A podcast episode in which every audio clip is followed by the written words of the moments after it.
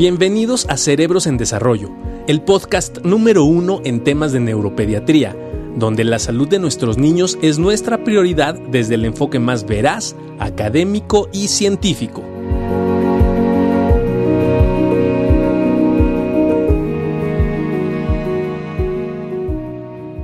Espero que se cuiden, que lo disfruten mucho. ¿Cómo está, Juan Carlos? Bien, muchas gracias. Espero que las personas que nos están viendo el día de hoy también se encuentren perfectamente bien y que nos escuchen bien también.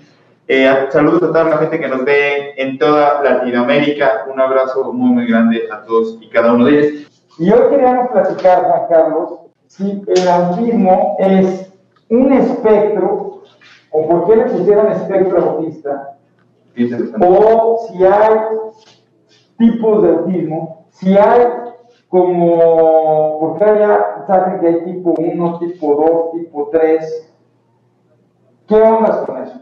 ¿Por qué, ¿Por qué el autismo pasó de ser una enfermedad a que le pusieran espectro? ¿Por qué es un espectro o hay tipos? Sí, fíjese qué importante, porque de repente, y no es nada raro, ¿no? Que de repente se sigue clasificando y dices que yo tengo mi paciente con autismo, tengo a mi hijo con un tipo 1, un tipo 2, un tipo 3, y de repente decimos, bueno, ¿por qué esta situación de denominarlo espectro y si está bien o si está mal el hacerlo? Evidentemente, nosotros creemos que la clasificación se realiza por algo, esta actualización en la clasificación tiene que ver en gran medida con toda esta evolución en el proceso diagnóstico, ¿no? en, el catálogo de enfermedades neuropsiquiátricas en el DSM, en su última versión 5, que nos dice, esto se denomina trastorno del espectro autista, ¿no? y incluye fenómenos como Asperger y todo lo que hemos venido comentando en, otros, este, en, otros, en otras pláticas aquí en Cerebros en Desarrollo. Ahora, ¿por qué es un espectro? Creo que eh, porque lo que se vio con el paso del tiempo, ¿no? es que precisamente el autismo podía tener diferentes presentaciones. No necesariamente era un cuadro homogéneo siempre que compartía las mismas características clínicas. Es decir, podía ser un autista, ¿no? Tener autismo y tener una muy buena capacidad cognitiva. Podías tener autismo y, y no tener problemas en el lenguaje. Podías tener autismo y no tener tanta dificultad en el proceso de comunicación, ¿no? O lo contrario, podrías también tener autismo y estar extremadamente aislado, ¿no? Tener algunos, algunas situaciones de irritabilidad, un poco de, de, de, esta parte de agresividad, de heteroagresividad, estar extremadamente en tu mundo, ¿no? Entonces, se, pero se dieron cuenta que también compartían ciertas cosas, a diferentes niveles, a diferentes grados, a diferentes severidades. Y de esa manera entonces se denominó que esto podría ser un, este, una, eh, un, un espectro, y que ese espectro podría entonces eh, incluir diferentes tipos de presentaciones. Porque espectro da la idea de que es como un paraguas. Y dentro de este paraguas hay diferentes síntomas con, con diferentes presentaciones. Pero para que a la gente le quede muy claro, cuando Carter en el 43 describe en 11 niños el autismo, él describió niños donde todos tenían problemas de movimientos repetitivos no funcionales. Entonces es muy importante porque Kanner cuando describe esto, describe 11 niños, pero todos tenían problemas cognitivos, déficits intelectuales, con un grado severo y un aislamiento del mundo exterior. No había contacto con Entonces, por eso él le llama autismo, que es ensimismamiento. Ahora, para que, porque de repente, y eso lo vemos todos los días, no todo el mundo le llaman autismo. Para que tenga autismo, según la nueva clasificación del DSM-5, que es el de la Academia, Manual de la Academia Americana de Psiquiatría, que es como el que coordina esto, entonces Básicamente hay criterios mayores o criterios que tienen que ser sí o sí y que tienen que estar presentes los tres para poder entrar dentro de este espectro, que el espectro tiene que ver con la variabilidad del síntoma. Es como la fiebre. La fiebre es arriba de 38 grados, pero va de 38 a 41 o 42. no es que 39 sea peor que 38, es fiebre, pero al final la manifestación es diferente. Entonces, para hablar del espectro, tengo que entender que hay esta variabilidad de la expresión del síntoma, pero antes de poderlo meter en el espectro, tengo que tener los tres síntomas principales para que yo pueda primero clasificarlo dentro del espectro autista y luego vea la severidad que tiene. ¿Cuáles son esos, mi querido amigo? Bueno, podemos empezar con esta parte que, que es la, la, alteración en la comunicación y la interacción social, ¿no? Este, que la realidad es que podemos, exactamente, comunicación, que esta parte es tan importante, ¿no? Porque, este, de repente, ¿cuántos pacientes, cuánto, y lo hemos platicado muchas veces, ¿no? En este fenómeno, en esta búsqueda de poder tener un diagnóstico, de repente es el niño que no habla, y lo platicaremos hoy, hoy en la noche, este reto diagnóstico, no se lo pierdan. No se lo pierdan en la noche, con Daniel Álvarez vamos a hablar de... El reto del preescolar. El reto en el preescolar y cuándo debo hacer el diagnóstico.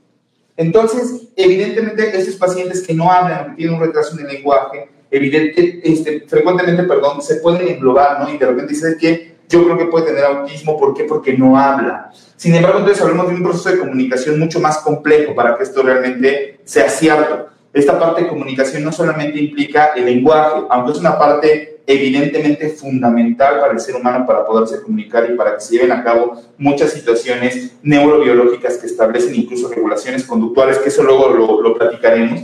El lenguaje, aunque es fundamental, hay diversas maneras de comunicarse y de pronto puede ser que el niño tenga un desfase y después empiece a adquirir el proceso de lenguaje verbal, ¿no? Y que pueda empezar a hablar. Pero dentro de ese proceso es muy importante porque a muchos se engloban dentro del aspecto autista y resulta que cuando lo revisas es un niño que se comunica y que además de que se comunica a lo mejor no con una buena calidad verbal, lo hace con una buena calidad a través de seguir instrucciones, a través eh, de eh, poder interactuar contigo de diferentes maneras, llevándote las cosas para enseñárselas, poder, interactuar para el momento de realizar diversas actividades o juegos, tiene una buena interacción social, esa es la otra, o sea, de repente lo empiezas a saber convivir con otros niños y se incluye perfectamente bien a los grupos, no tiene ningún problema en ese sentido, y esto de alguna, exactamente, eso de alguna manera eh, hace que de repente digas, oye, de verdad no cumple con este, no, no, no, no, está cumpliendo con esta situación de comunicación, es decir,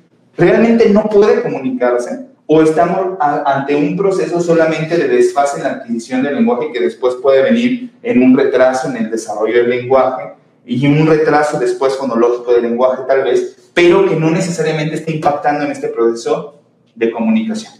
Entonces, el problema de comunicación, como bien decía Juan Carlos, y me parece muy importante, es es un niño que o no se comunica, o los patrones de comunicación son muy restringidos, muy limitados y solamente se dan de manera este, intermitente. No tienen patrones y no tienen eh, preferencias. Es un problema de comunicación muy importante. Y el problema de socialización es esta restricción de cómo entiendo el medio ambiente. Y por eso a mí me encanta cuando Kanner decía, están ensimismados. Entonces, en este ensimismamiento, y por ejemplo, mucha gente habla del juego social. Entonces, lo importante en el juego no es que el niño acomode los carritos en fila, ¿no? Porque entonces cualquier niño que acomoda los coches de... Los estaciona, ¿no? Los estaciona, ya tiene autismo. No, Claro, hay niños más ordenados que yo. Yo cuando llegan los papás les digo, bueno, yo se ve que no soy autista porque tengo un desmadre en mi consultorio, pero estos niños que ordenan, entonces, no ordenar no es síntoma de autismo. Es como yo interpreto y modifico el juego para expresar mi yo interior. Y por eso le llamamos juego simbólico donde yo espero en este juego simbólico, ¿no? De repente que yo pudiera agarrar y... Así es. Es un yeah. Eso es muy importante. Exactamente, y lo que decía igual, el juego intencionado con los carritos, el juego intencionado, por ejemplo, con ese... ¿Y qué haces cuando le prestas el celular, no? O sea, cuando le prestas el teléfono, cuando él agarra el teléfono, él hace como que habla, empieza a imaginar que tiene una conversación con otro, otro, otra persona, lo hace, no lo hace, ¿qué ocurre? De repente nos dicen, bueno, ¿y cómo, cómo puedo sospechar? ¿Cómo puede ser que de repente eh, yo pueda darme cuenta que el niño está teniendo un riesgo de encontrarse dentro del espectro?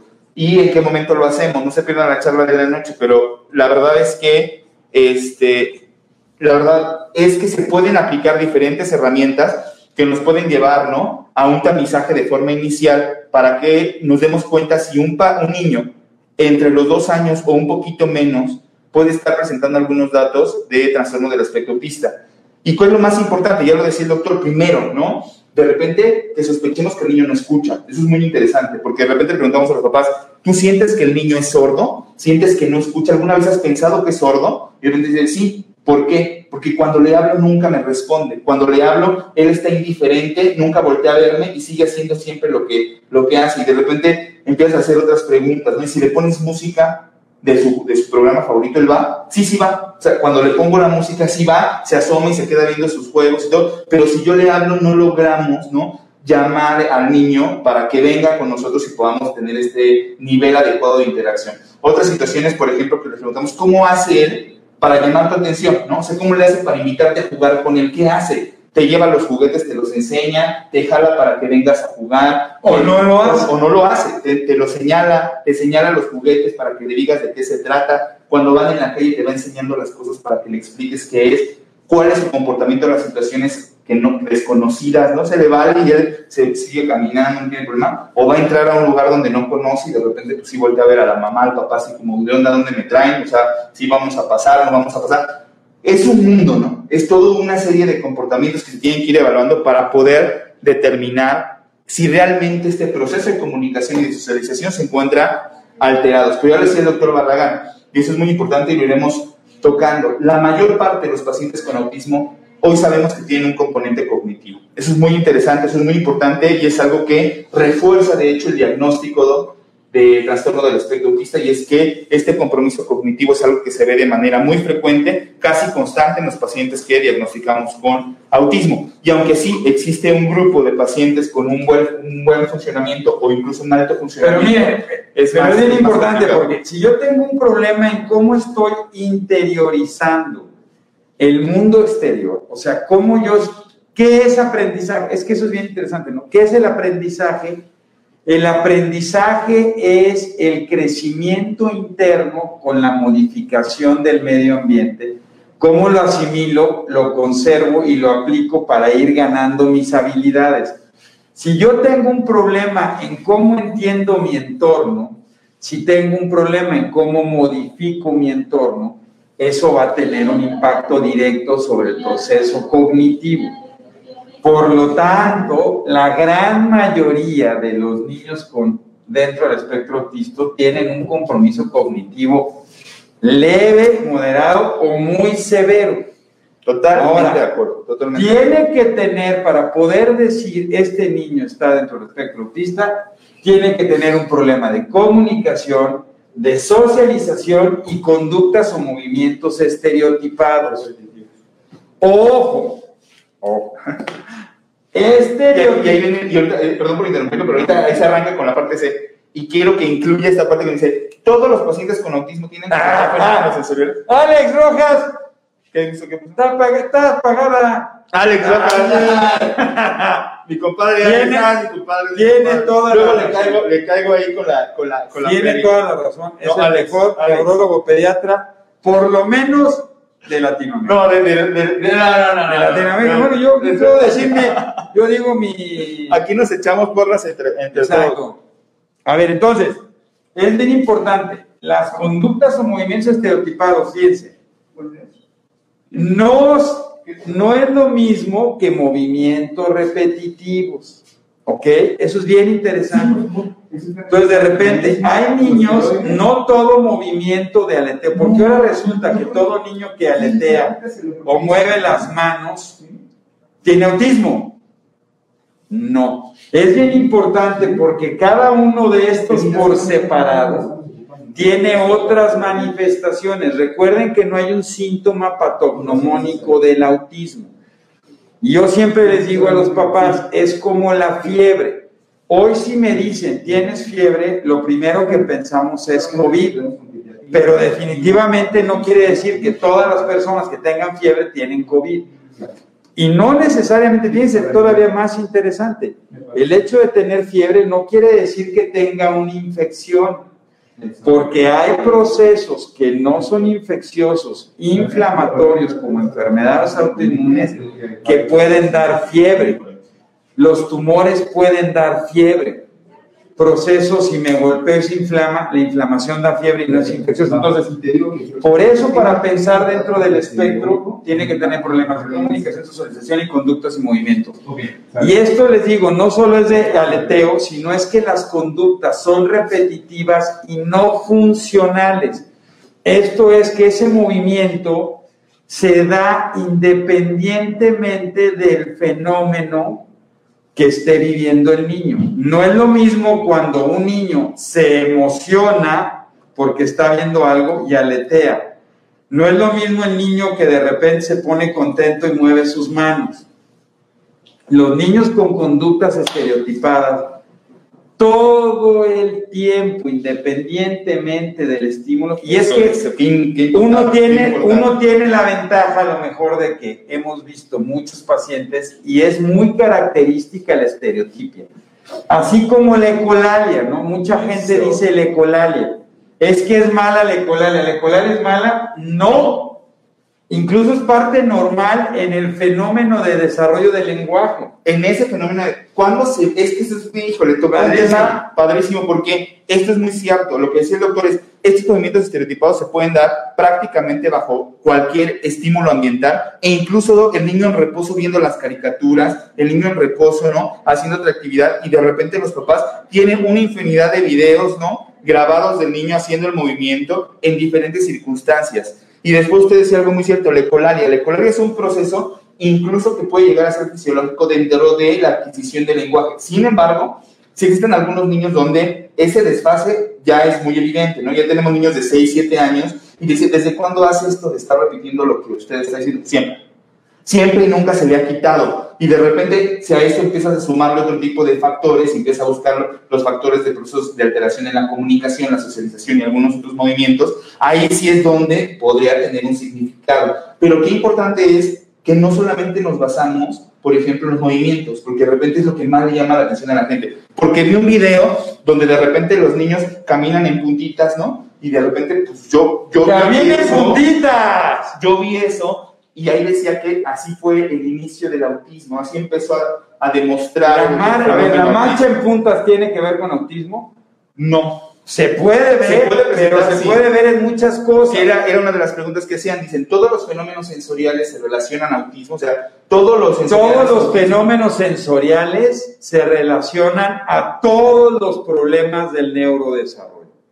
Entonces, es bien interesante si mi hijo se tapa los oídos al escuchar cosas, si tiene una sensibilidad exquisita a los sabores, como yo al tinto, si eh, no tolera que le contacto, le molestan algunas cosas, tiene un trastorno sensorial, pero eso no lo lleva, si se fija, no está dentro de los síntomas primordiales del autismo. Entonces, es muy interesante.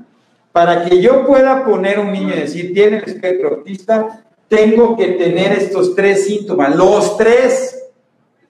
Una vez que tengo estos tres síntomas, ahora sí en el espectro, aquí puedo darme cuenta, por ejemplo, que el niño tiene problemas sensoriales, tiene problemas motores, tiene problemas de sueño. Ok, eso es bien interesante. Ahora bien, pero entonces, estos son síntomas aledaños, pero no son los síntomas principales del espectro autista. Rapidísimo, Ana Ángeles, ¿a qué edad se detecta? Fíjense qué interesante, incluso la CDC en Estados Unidos dice que una de las primeras manifestaciones de autismo es que el bebé en el últimos tres meses de, su primer año de vida, de la pared contestando. A ver, mire, saludos a Verito. ¡A Verito! El té es un tema apasionante, dice Verito. Pero, Bolivia. Mi, querida Vero. A ver, ahí estamos. Y yo espero que luego, bueno. Entonces dice la CDC que desde los ocho meses, ¿y sabes qué, cuál es el primer síntoma? que hay falta de contacto visual, que el niño, Lo comentamos. ese es el primer síntoma, hay una falta de contacto visual y empieza a haber una falta de respuestas adecuadas ante el estímulo. O el niño no puede regularse con los fenómenos ambientales. O esa es una de las primeras manifestaciones.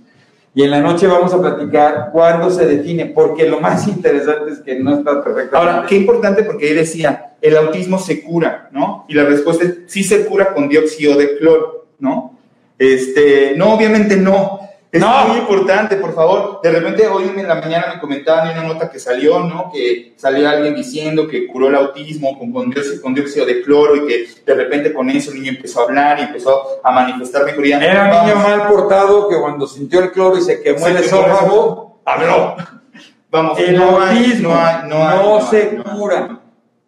Me han llegado a decir, no, que ya curaron el autismo, que un señor lo andaba persiguiendo la DEA, no porque curó el autismo y la industria farmacéutica no quiere y lo secuestró. No, el autismo no se cura. El autismo se regula, se compensa y la idea de empezar un trabajo terapéutico muy temprano es para tratar de desarrollar toda la compensación que me lleve a que esté mucho mejor, pero no se cura. Que, que eso, ¿cómo insistimos en esta parte? Que de repente nos dicen, es que a qué edad lo puedo Mira, diagnosticar?" Darío Torres, los escucho desde Israel. Darío, Shalom. abrazo. Abrazo. Este, ¿saben qué ha pasado? Mira, espérame, su lema, espérame, nomás para irme rápido. Eh, su lema mi- es súper desordenado. Evidentemente, es que fíjense, esto se llaman conductas restrictivas. El, el paciente con autismo es muy desordenado, pero de repente hay situaciones que las hacen muy rígidas, porque en el autismo el problema es que hay una rigidez, pero en general son muy desordenados. Fíjese que, eh, que, que, que justo eso, Doc, es muy, muy importante. Sí, no, No, no, esta parte que, que tocaremos también en la noche, o sea, esto tiene una segunda parte, nos, nos vemos en la noche para que lo podamos seguir discutiendo, pero qué importante porque de repente los papás dicen, es que yo quiero que me digas si tiene autismo ya, o sea, yo quiero, yo vengo a eso, porque mi niña tiene un año, 11 meses, va a cumplir dos años, ¿no? Yo veo que le cuesta, le está costando mucho trabajo hablar y yo quiero que me dé el diagnóstico. Pero bien, no te, yo esa pregunta y te la quiero hacer porque vi a la paciente que la hizo. ¿Tú puedes diagnosticar autismo desde la primera consulta? Sí, sí se puede. Sí. Desde la primera consulta. Y lo, lo más interesante es, a lo mejor no sé decir exactamente severidad y todo, pero sí puedo decir este niño no tiene Sí, autismo. o englobarlo, en- por eso, o meterlo y decir, ¿sabes qué? Cumple criterios para el niño que dice, doctor, viene, el niño viene porque dice que tiene autismo. Salúdalo. Hola, doctor. No, no tiene autismo. Hola, doctor, ¿cómo estás? Qué chafa que le a Le los platicé el otro día, ¿no? O sea, le platicé el otro día, viene porque tiene un diagnóstico de, de autismo, ¿no? De situaciones de epilepsia, autismo y demás, y de repente empiezas a platicar con el niño y dices, a ver, mi hermano, ¿qué es? Ah, pues una jirafa, es un elefante, tal, ¿no? Se lo quitas de repente y acá, ¿por qué me lo quitaste, mamá? Pa, Y ya, ya los golpes dices, no, a ver, a ver, espérame. Esas situaciones como que... Bueno, y, y con Eh, eso, porque eh, mira, hay mucha gente que nos está viendo a lo largo del mundo, gracias. Hay estudios Nicaragua. para autismo, Ah, bueno, no hay un estudio que confirme no hay No hay estudios un que estudio. confirmen Hay autismo. relaciones con síndromes genéticos, cierto. Sí. Hay algunos genes estudiados, sí, más de 400. Sí. Sin embargo, no hay uno que, digamos, vamos a hacer justo este gen para saber que realmente tenga autismo. Existen duplicaciones, también existen duplicaciones que pueden asociarse con trastorno del espectro autista y también otro tipo de manifestaciones y enfermedades genéticas que pueden relacionarse con autismo, incluyendo algunas enfermedades donde se suma epilepsia, donde se suma retraso en el este, eh, discapacidad intelectual, autismo y otras, otra serie de situaciones. Pero. ¿Qué le origina el autismo? No lo sabemos. irle a las chivas. Ir a las chivas, nos aislamos. No, es bien interesante porque saben que, que aún se desconoce con exactitud qué produce el autismo. Ahora, como bien decía Juan Carlos, una resonancia magnética me dice si un niño tiene autismo, no. Un electroencefalograma dice si el niño tiene autismo, no. Y que es muy frecuente que se busque. El Landau-Kleffner produce autismo, no. pero, pero sí, bueno, ya lo, lo platicaremos, pero No produce autismo, produce algo similar. Sí, sí, sí.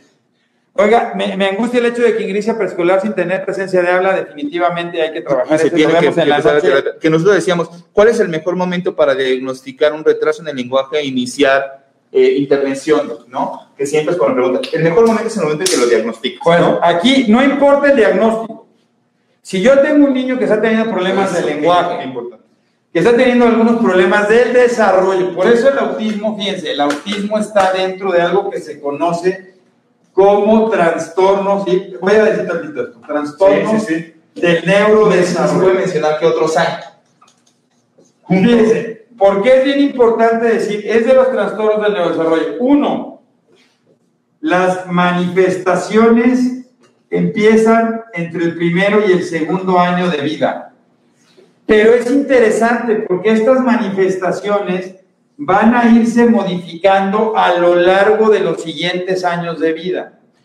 Probablemente en el trastorno del espectro autista el problema es que estos síntomas se sostienen y se mantienen a lo largo de los años.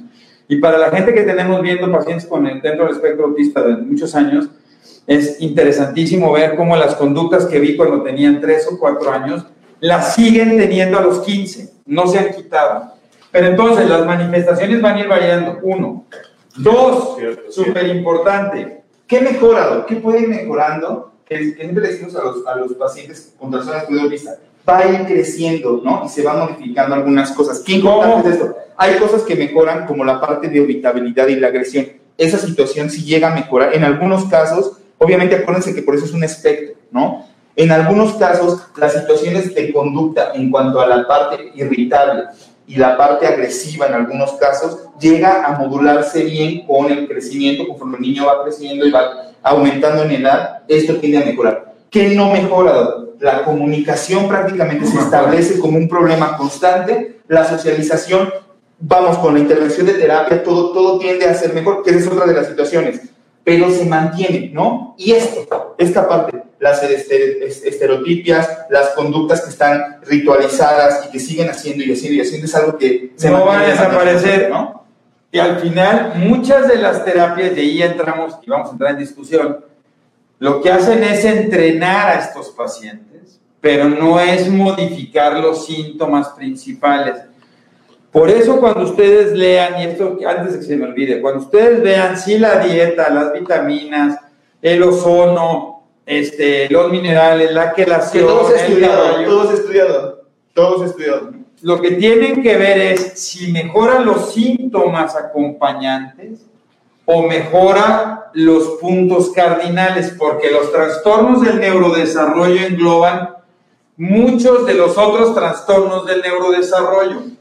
Problemas motor, sensorial, habla, sueño, entonces, fíjense qué interesante, porque yo puedo tener un paciente que tiene espectro autista y que tiene una gran carga sensorial, y a lo mejor mi compadre tiene un hijo que tiene espectro autista, pero tiene más bien problemas de sueño de habla. Así O sea, a lo mejor mi hijo habla mucho, repite mucho, muchas cosas, pero tiene un problema sensorial que lo lleva a una irritabilidad constante. Pero qué importante lo que acaba de poner. Todo esto lo pueden presentar los diversos trastornos del neurodesarrollo. Es decir, un paciente con trastorno por déficit de atención puede tener problemas sensoriales, por supuesto que tiene, puede tener problemas sensoriales y no ser exclusivamente de autismo el problema sensorial. Puede tener problemas de sueño, por supuesto que puede tener este, problemas de sueño, puede tener problemas de conducta, por supuesto que tiene, eh, puede tener problemas de conducta y estar englobado dentro de los trastornos del neurodesarrollo. Por eso, algo que compartíamos en idea con, con el doctor Lino Palacios, a quien le mandamos un abrazo abrazo. fuerte, que nos decía, esa premura, ¿no? esa necesidad de poder llegar al diagnóstico de autismo lo más rápido posible,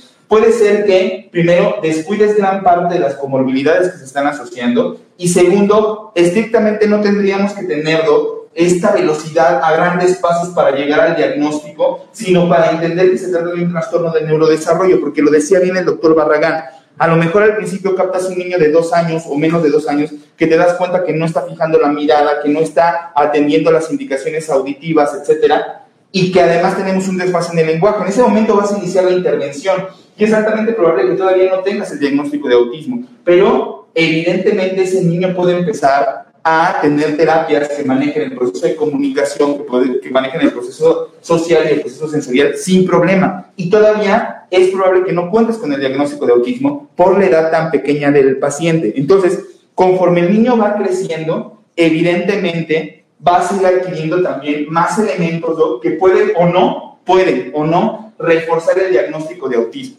Entonces, no está nada más si de repente su médico le dice, ¿sabes qué? Existen algunos datos que me llaman la atención de que esto se trata de un trastorno del neurodesarrollo. Es que la gran mayoría de los pacientes llegan porque no hablan, porque tienen desórdenes sensoriales, porque están teniendo problemas motrices. Y ya les hicieron diagnóstico de autismo y no cumplen estos criterios. Entonces, lo que hoy a nivel mundial es muy importante es, si yo dentro del problema de neurodesarrollo detecto algunas de estas cosas, aunque no tenga el diagnóstico preciso en la mano, las voy a trabajar. Y tengo que esperar, porque como decíamos, los trastornos del neurodesarrollo se van modificando a lo largo de los primeros años. Entonces puede pasar que un niño que tenga un problema sensorial se le quite. Ojo, el TDA también tiene problemas sensoriales. Los trastornos del lenguaje pueden tener problemas motrices. Por eso siempre es muy importante hacer el diagnóstico de el niño tiene el espectro autista y además es comórbido con trastornos por déficit de atención o además es comórbido con un trastorno de lenguaje o con un trastorno de discapacidad intelectual o con incapacidad intelectual. Eso te arma esto que llamamos un tratamiento multimodal, integrado y personalizado para poder establecer las diferentes terapias. Terapias no necesariamente es fármacos, es terapias, ¿no? Y la otra es la segunda, es que entonces es lo mismo, el, mismo proceso de terapias es igual para el trastorno de neurodesarrollo que para autismo. En un momento de la vida pueden llegarse a parecer bastante, eso sí, se los puedo decir. Al y es cuando los niños son, al inicio, cuando los niños son pequeñitos, donde lo que estamos buscando es ese proceso de mejoría en la parte del lenguaje, la mejoría sensorial, la mejoría en la comunicación. Después, evidentemente, en cuanto tú determinas y estableces el diagnóstico de autismo, entonces la terapia ya va a ir enfocada justo a estos fenómenos. Pero de entrada le estás dando la oportunidad de mejorar en todos estos factores que se engloban en el trastorno del, neurodesarrollo y que eso es lo más importante. Lo más importante es no dejar pasar estos datos que te están hablando de un problema precisamente de este tipo, del neurodesarrollo, y que tú lo sigas observando nada más sin realizar una intervención donde podrías modificar el curso. No estamos hablando de curar autismo ni de prevenir. Exacto. No se puede, a ver, ¿se puede prevenir autismo? No. ¿No? No. ¿Y la buscarba? No se puede prevenir autismo. no se puede prevenir de cloro. ¿Qué, ¿Qué pasa? Se pueden prevenir lesiones del cerebro que van a tener conductas similares en autismo. ¿Ok? Entonces, un niño que tiene un problema de parálisis cerebral infantil porque no respiró al nacer, va a tener problemas de lenguaje. El hecho de que tenga un problema de lenguaje no quiere decir que tenga autismo. Tiene una lesión cerebral. Eh, hay, o sea, lo que prevenimos son las lesiones cerebrales, que en autismo, en teoría, no tienen ninguna manifestación de origen cerebral visible, no tienen un daño, no tienen una lesión. Ahora, los pacientes con diagnóstico de autismo y que se están acercando ya a ese diagnóstico, si requieren o no de un estudio de neuroimagen y por qué. No, mira, aquí dice Andrea, es recomendable realizar periódicamente un electroencefalograma de resonancia. Depende, porque, fíjate qué interesante, Andy, y tu pregunta es maravillosa. Dentro del abordaje diagnóstico, sí tengo que hacer los estudios, porque ¿qué crees? ¿Qué crees? Muchas enfermedades del cerebro se confunden con autismo, pero sí tienen un origen. Y a eso se le llama retraso global del desarrollo. ¿Ok?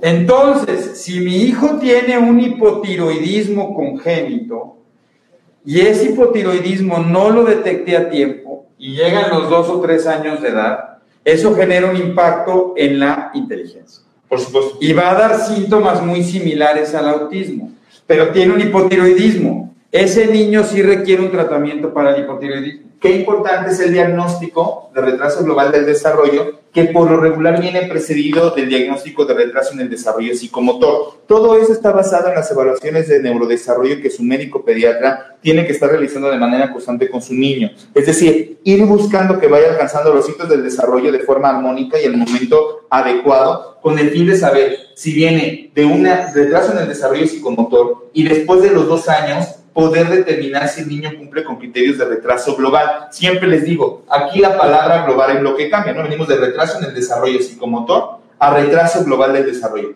¿Qué quiere decir la palabra global? Ojo, algo está pasando, no se está comunicando. Puede ser un fenómeno como tal de lenguaje cierto, pero aquí nos prende las alertas para decir, la palabra global nos está hablando de estos dos fenómenos principalmente. Hay un fenómeno de comunicación y de socialización que no se están cumpliendo para la edad del niño y esta edad estamos hablando dos años aproximadamente. Entonces, Andy, si tu hijo tiene un en el abordaje, le toma un electro y te resulta que tiene epilepsia, él ya tiene una, un diagnóstico de epilepsia y ahí le tengo que estar tomando electros. Pero si mi hijo tiene un electro normal, por favor, no le estén tomando electros, no sirven para ver qué tan severo no es el autismo. Y la resonancia, si sale normal, pues ya, Sí, y no excluye el diagnóstico, porque de repente, bueno. Y no excluye el diagnóstico. Doctor, si el electro ya salió normal, ya le hice un electro y usted dice que no tiene nada, ya le hice una resonancia y me dice que no tiene nada, entonces, ¿por qué tiene Bueno, y ahí, a lo mejor ahí sí cabe el diagnóstico genético, que aquí estaría el maestro. Sí, porque fíjense, por ejemplo, mi hijo puede tener un X frágil, y los pacientes con X frágil sí tienden a tener fenómenos de autismo. Claro, por eso es tan importante hacer los fenómenos de este tipo.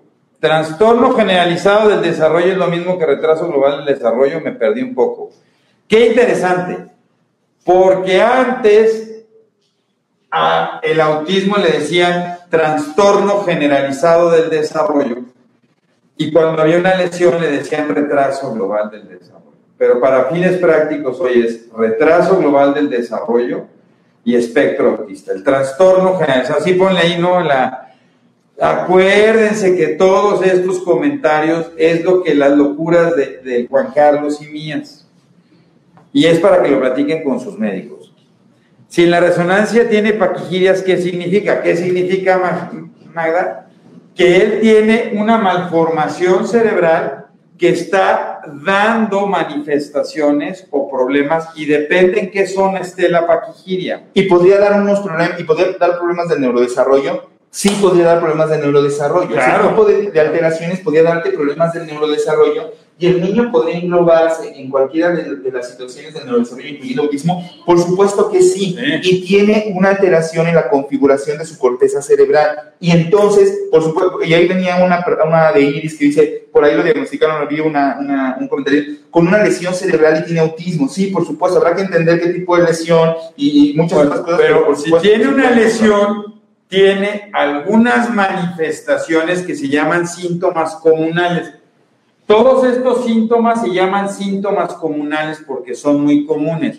Mi hijo apenas tiene seis años, Estefan, y he buscado por todos lados, tiene problemas de lenguaje, no han hecho exámenes. es importante que, lo tengan que evaluar. Fíjese estado, Daniela, me trajeron una resonancia donde diagnostican TEA, pero la evaluación psicológica y pedagógica no me cuadra. No te cuadra porque la resonancia, la resonancia no, diagnostica. No, no, autismo, ni el electro. Es que ya me dijeron, doctor, que en el electro tiene autismo. No es cierto, no diagnostica eso. Si ya le hicieron electroencefalograma y tomografía salió bien, es necesaria una resonancia, sí. Sobre todo acuérdense que en los problemas del neurodesarrollo la tomografía no sirve para ver bien algunas manifestaciones. La tomografía descarta algunas cosas. Y vean una plática que tenemos donde hablamos exactamente sobre eso, pero sí se lo tendría que hacer. ¿Qué es una lesión cortical? Fíjate qué interesante, Yasmín, y eso me gusta mucho. Lo vamos a poner aquí. A ver, mientras escribe, eh, qué importantes aclaraciones. Tea, no te cuadra. Sí, ya hablamos de lo de la resonancia. Conozco varios médicos con diagnóstico de con electro mal hecho. El diagnóstico de autismo es un diagnóstico es un diagnóstico clínico, al igual que todos los trastornos de neurodesarrollo. Paremos de contar. Todos los trastornos de neurodesarrollo tienen un diagnóstico clínico. Muy debatible, cierto, ¿no? En muchos foros que tenemos la oportunidad de participar en el sentido de seguir estudiando y aprendiendo de esto, la parte más debatible es cómo podemos hacer que los diagnósticos del neurodesarrollo no solamente sean clínicos, sino tengan algunos elementos diagnósticos que puedan ser mucho más fuertes que la clínica y poder soportar ese proceso eh, precisamente de diagnóstico, esos marcadores bioquímicos, moleculares, genéticos y demás, que nos hagan confirmatorio el diagnóstico, porque ustedes como papás y nosotros como médicos lo que buscamos es una certeza diagnóstica, es decir, no solamente a veces quedarnos con la parte clínica, que es la más importante en cualquier diagnóstico de cualquier tipo de enfermedad, sino también dar un sustento bioquímico, ¿no? Si yo sospecho que, que, un niño o un adulto tiene diabetes, pues voy y puedo, ¿no? A través de las mediciones de glucosa determinar que realmente está teniendo diabetes o alguna curva de tolerancia y confirmo el diagnóstico. Qué difícil es en nuestros entornos del neurodesarrollo a veces, decirle, no, pues es que, ¿cómo lo va a diagnosticar, doctor? ¿Qué más le va a hacer? ¿No? Que eso es muy frecuente. ¿Y qué le va a hacer? Ah, eh, un electro, le va a hacer una evaluación, este, eh, le va a parar de, cabeza, le, va a poner unos cables en la cabeza para poder ver cómo están eh, sus zonas cerebrales y poder determinar que esto sea autismo. El diagnóstico es... Luego me han mandado pacientes de... El psicólogo quiere saber que le haga un estudio para ver si tiene un problema bioquímico ¿Y qué tanto tiene un problema bioquímico? No se puede hacer ese estudio. Rapidísimo, Andy. El cerebro es como un árbol. Se divide en dos grandes grupos. Como un árbol. Lo que arrancas del árbol se llama la corteza del árbol. En el cerebro, en la periferia, está la corteza cerebral, que es la que tiene las neuronas, la que procesa la información. Y la beta del árbol es la sustancia blanca por donde va la información. Por lo tanto, las lesiones corticales son problemas de la corteza, que ahí es donde se pueden ver las malformaciones. Le propongo algo que, hagamos con la gente de Cerebros en Desarrollo para las próximas semanas. Vamos a traernos un modelito, ¿no? De cerebro. ¿Por no hacemos eso? Exacto. Y explicamos la corteza y todas las regiones bueno, del cerebro. ¿Cómo ven? ¿Qué les parece? Vamos a dar una clase de neuroanatomía para Leti papás. Para papás. Neuroanatomía para papás en dos clases. Neuroanatomía para papás. Desde Bolivia, ¿cuál es, la, ¿cuál es la causa de autismo? No se sabe. Hay varias hipótesis, pero aún no lo sabemos. En el momento en que sabe, sabe eh, el momento en que se corte, corte. cuál es la causa, podrá haber un tratamiento específico para eso. Es estudiado todo, desde factores ambientales, desde factores perinatales, si los niños son prematuros, si tuvieron bajo peso al nacer, si tuvieron infecciones, si tuvieron amenazas de aborto durante el Todo se ha estudiado. Fíjate qué interesante. Kanner, Kanner, Andrés Kanner, cuando diagnosticó, primero dijo, no sé por qué da el autismo. Y luego le empezó a echar la culpa a los papás y dijo, es un problema de crianza y después de unos años dijo, no, no es cierto, seguramente hay algo en el cerebro. Qué importante. Y aún no lo sabemos. Entonces, ¿qué es este tipo de diagnóstico? Lo determinamos como multifactorial. Es una suma de factores que seguramente actuaron para poder... Que se llama epigenética. Una clase de neurotomía sería de mucha vida, por supuesto, para papás, para ir a... Creo que el problema es encontrar profesionales preparados como ustedes. No, o sea, nosotros, Angélica... Acá aparece, mira. Angélica, nosotros, ¿qué dice? Todos los comentarios en este live son personales y no reflejan las posturas de ninguna asociación o institución. Asociación institucional, eso es de nosotros dos. ¿Se puede diagnosticar autismo y atrofia cortical al mismo tiempo? Fíjate qué interesante. Si tiene atrofia cortical, y eso es, por eso es bien difícil, el diagnóstico de autismo es clínico. Pero si yo tengo atrofia cortical, entonces seguramente lo que tengo es un retraso global del desarrollo. Para mí, a veces no estamos de acuerdo, fíjese qué interesante, pero para mí, es vital saber si tiene un retraso global de desarrollo o un autismo. ¿Por qué? Porque para mí el pronóstico del retraso global de desarrollo es mejor que el de un paciente con autismo. Ahora, ahora, eh, esta parte de, de, Ale Egues, me gustaría saber la importancia de la evaluación. Es indispensable. Un niño con autismo tiene que tener una evaluación con un neurólogo. También puede hacer el diagnóstico un psiquiatra, pero tenemos que ver un neurólogo por esto porque si mi hijo tiene un retraso global de desarrollo o tiene un problema de epilepsia o tiene un problema de lesión cerebral, hay tratamientos específicos para A ver, hay algunas evaluaciones, algunos estudios, algunas investigaciones, donde se han determinado algunos cambios en la configuración, pero principalmente en el volumen cerebral de algunos pacientes con autismo. Esto es solamente dentro del proceso de investigación en diferentes pacientes, en diferentes volúmenes de pacientes y que permiten a través de resonancia magnética determinar la cantidad de volumen cerebral o de tejido cerebral por diferentes áreas. Porque de repente es una pregunta que te dice, oiga, y si le hacemos, no, no, no podría prometo, prometo que a ver si mañana les paso las imágenes de investigación que hemos hecho. Tenemos estudios de resonancia magnética funcional donde estamos midiendo eso y van a ver las diferencias tan importantes que tiene. Que no es diagnóstico. No es diagnóstico. eso es entendiendo un poco lo que creemos que está pasando en el cerebro y si quieren se las paso. Que conectamos eso en esa búsqueda de factores biológicos, de marcadores que me puedan orientar hacia el diagnóstico, se abre un campo y un universo de diferentes estudios y protocolos justo para intentar entender mejor la enfermedad, pero no es diagnóstica, no es diagnóstica, de, porque de repente la, tenemos muchas más que se meten y se clavan cañón a, estudiar, a investigar y te dicen, es que yo vi un estudio donde le hicieron una resonancia y en la resonancia le midieron el volumen cerebral y se dieron cuenta que estaba más pequeño de lo normal y entonces por eso, vamos, son protocolos, son situaciones de investigación, pero en grandes masas el diagnóstico y, y lo más indicado es decir, esto es clínico el diagnóstico es clínico. Fíjate, dos preguntas rapidísimas. ¿Por qué un niño con autismo severo puede girar muchas veces y no se marea por el trastorno sensorial? Entonces, los niños con, este, con disregulación sensorial se pueden dar muchas vueltas y no se marean. O de repente pueden bañarse con agua hirviendo y no se quejan. O se pegan, se caen, se golpean y no se quejan. A ver, fíjese esto bien puntual. No, no hay ninguna relación entre el autismo y las vacunas. Y no hay que haya, no es que haya una, tan, una incidencia o un incremento. Lo que pasa es que probablemente también es una realidad que gran parte de los pacientes con autismo están sobrediagnosticados. Pero significa que en algún momento de su vida pasaron por el diagnóstico de autismo, eso se incluye en mucha de la información que nosotros recabamos, sin embargo, no se concluye con que haya sido autismo y es donde surgen muchas dudas, lo que lo hemos platicado. No, tuvo autismo cuando era chiquito y después se recuperó y lo curaron. No, te voy a decir, nunca tuvo autismo. Nunca tuvo autismo. Si es un niño que se curó de autismo, nunca tuvo autismo. Dos, fíjate que otra cosa interesante, cuando de repente quitaron el diagnóstico de Asperger del espectro autista, la incidencia, porque lo que ya era un diagnóstico impresionante en los Estados Unidos, uno de cada 50 era el autismo. Entonces, puede ser confuso con qué. Que es una inmadurez neurológica. ¡Ah, esa me encanta! Ahí está, ahí está, ahí está. Tenemos Cinco minutos. Cinco minutos. Nomás déjenme decirles, porque ahora resulta que todo es inmadurez. Hasta mi mujer me dice que a ver cuándo maduro. Las mujeres se quejan de la madurez. Entonces, fíjense bien, está la neurona. ¿Qué le da la madurez al sistema nervioso central? Fíjense qué interesante. La madurez al sistema nervioso central se la da el recubrimiento que tengo en los nervios que se llama mielina es una madurez biológica.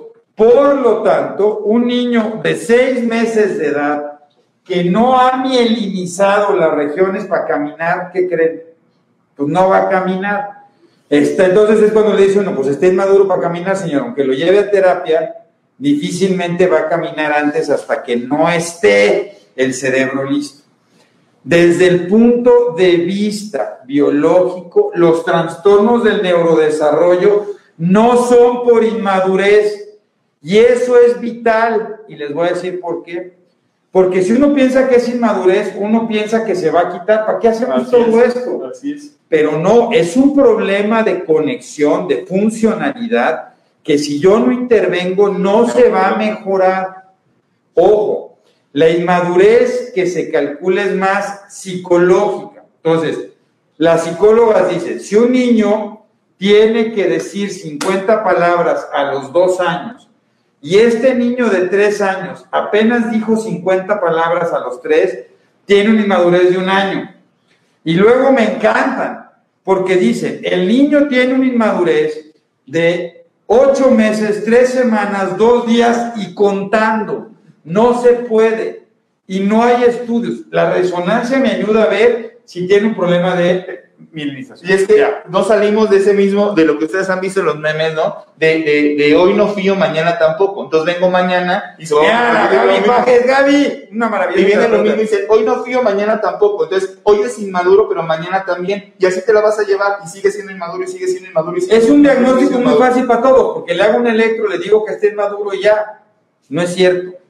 No es cierto. Perfecto. Luego, excelente. Ok. A ver, entonces, A ver, a ver, lo que entonces. Bueno, este, espérame, espérame. Y Ale, rapidísimo. El diagnóstico es un diagnóstico integral. Se necesita hacer un diagnóstico entre un equipo donde yo doy mi punto de vista como neurólogo, tengo el grupo de terapeutas que hacen una evaluación y entre todos conformamos el diagnóstico. Y ese diagnóstico no solo me sirve para diagnosticar, sino me sirve como una base para poder ir haciendo un seguimiento a lo largo del tiempo. Y que eso me permita también tomar terapias, porque no es lo mismo un niño con autismo y problemas motores que un niño con autismo y problemas sensoriales. Requiero y la participación, por ejemplo, neuropsicológica para desarrollar esta serie de baterías que luego las comentaremos también, para poder fortalecer un poco más el diagnóstico de autismo es fundamental. Sin embargo, como ustedes saben, no todas las baterías se pueden realizar a los mismos grupos de edad. Entonces, volvemos a lo mismo. Probablemente los principales restos diagnósticos sean en los pacientes más pequeños. ¿Y, ¿Y cómo les dicen? O sea, si yo veo a un niño así es, ¿no? Oiga, si tú ves un niño obeso, ves un niño gordito, ves un niño obeso, ¿cómo le dice a los papás? Pues así, oiga, señor, yo veo que su hijo tiene un sobrepeso y eso lo tiene que ver un médico para ver qué está pasando, porque a lo mejor nomás es porque está comiendo mucho, pero a lo mejor tiene diabetes. Claro. Entonces, así se lo tienes que decir. Yo veo un desfase en el desarrollo. Me parece que esto es un trastorno del neurodesarrollo y vamos a tratar de definir dentro de este gran espectro de los problemas de neurodesarrollo dónde estoy, hacia dónde vamos. Evidentemente. Y les voy a decir otra cosa por esto que dice Lisette. Los papás son fatalistas a veces. Es que el diagnóstico de autismo te cambia. Y yo quiero que les quede es que así muy de importante es, es que así de importante Te es. cambia el pronóstico de tu hijo, pero lo más importante aquí, lo que siempre decimos es, el hecho de hacer un diagnóstico temprano me permite que yo hoy pueda empezar estrategias terapéuticas que modifiquen el fenómeno a largo plazo.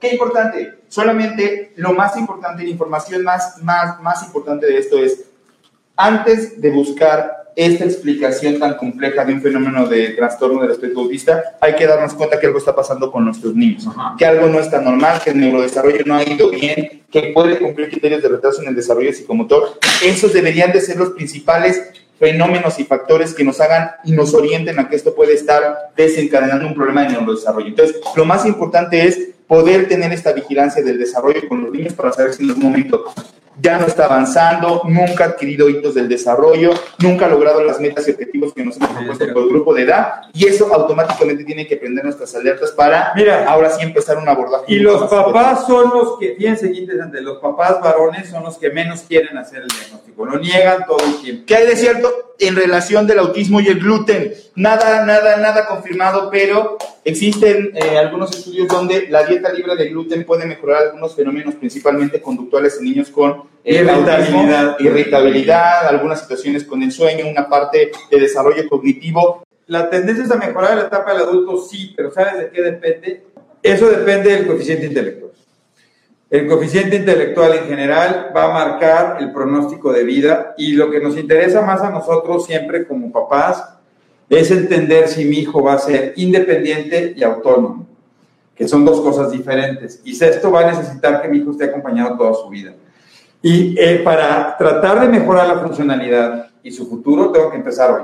Ok, Porque si quiero empezar en la adolescencia, ya está. Qué importante lo que dice Carla. Dice, no les creo. Carla, nuestras pláticas no son para que la gente nos crea, son para informarlos. El criterio Exacto. se lo forman ustedes y por eso todos los comentarios son personales. Cada uno de ustedes pueden adquirir lo que más les convenga de lo que nosotros hacemos y que nos encanta hacer, que es informarles nada más. Perfecto, Miluska. Muchas gracias por todos los comentarios. Saludos hasta Bolivia. Un saludo hasta Monterrey, Liberola. Muchas gracias a todos. Gracias a los que nos dan la oportunidad de estar aquí. Bye, bye.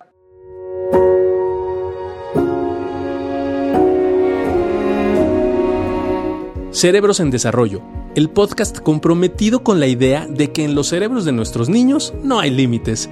Síguenos en nuestras redes sociales. En Facebook nos puedes encontrar como Neurología HIM, en Instagram como arroba Neuropedia HIM, nuestra página web es cerebrosendesarrollo.com y si tienes cualquier duda o comentario, por favor escríbenos al correo electrónico cerebrosendesarrollo arroba gmail.com. Si este episodio crees que le puede ayudar o servir a alguien, por favor compárteselo. Le podrías estar ayudando mucho más de lo que te imaginas. Nos seguimos escuchando.